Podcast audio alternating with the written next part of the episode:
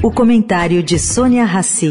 Oferecimento: o Santander assumiu essa dívida, te dar facilidade de vida. Muito banco não fala de dívida com você. O Santander não foge dessa realidade de vida, porque sabe que se tem muita gente endividada, a gente é que tem uma dívida, ajudar você em cada situação de vida. Para quem tá cheio de conta e ainda tem que resolver a listinha da escola, o Santander dá um reforço na matemática, até 30% de desconto no material escolar.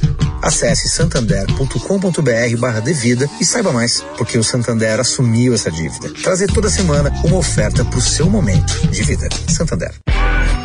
Agora na Eldorado, o comentário de Sônia Rassi.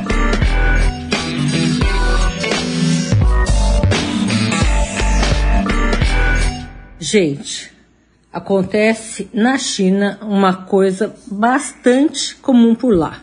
A China Renaissance Group comunicou a investidores na quinta-feira passada que não consegue entrar em contato com o presidente da empresa, Baofan, de 53 anos. Bom, depois desse anúncio do desaparecimento, as ações da China Renaissance caíram 30% na sexta-feira, sexta-feira, dia 17 de fevereiro. Segundo o jornal britânico Financial Times, a China Renaissance havia conseguido um empréstimo de 300 milhões de dólares de bancos chineses sob a condição de que Boafan deixasse o cargo.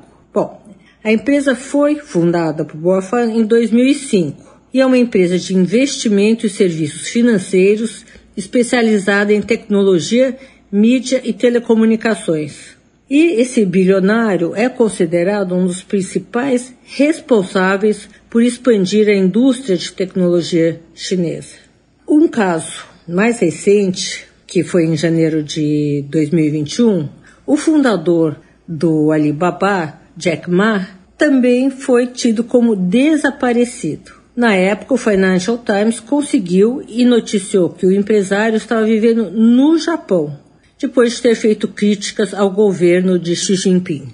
Pode ser este o caso novamente. Sônia Raci, para a Rádio Eldorado.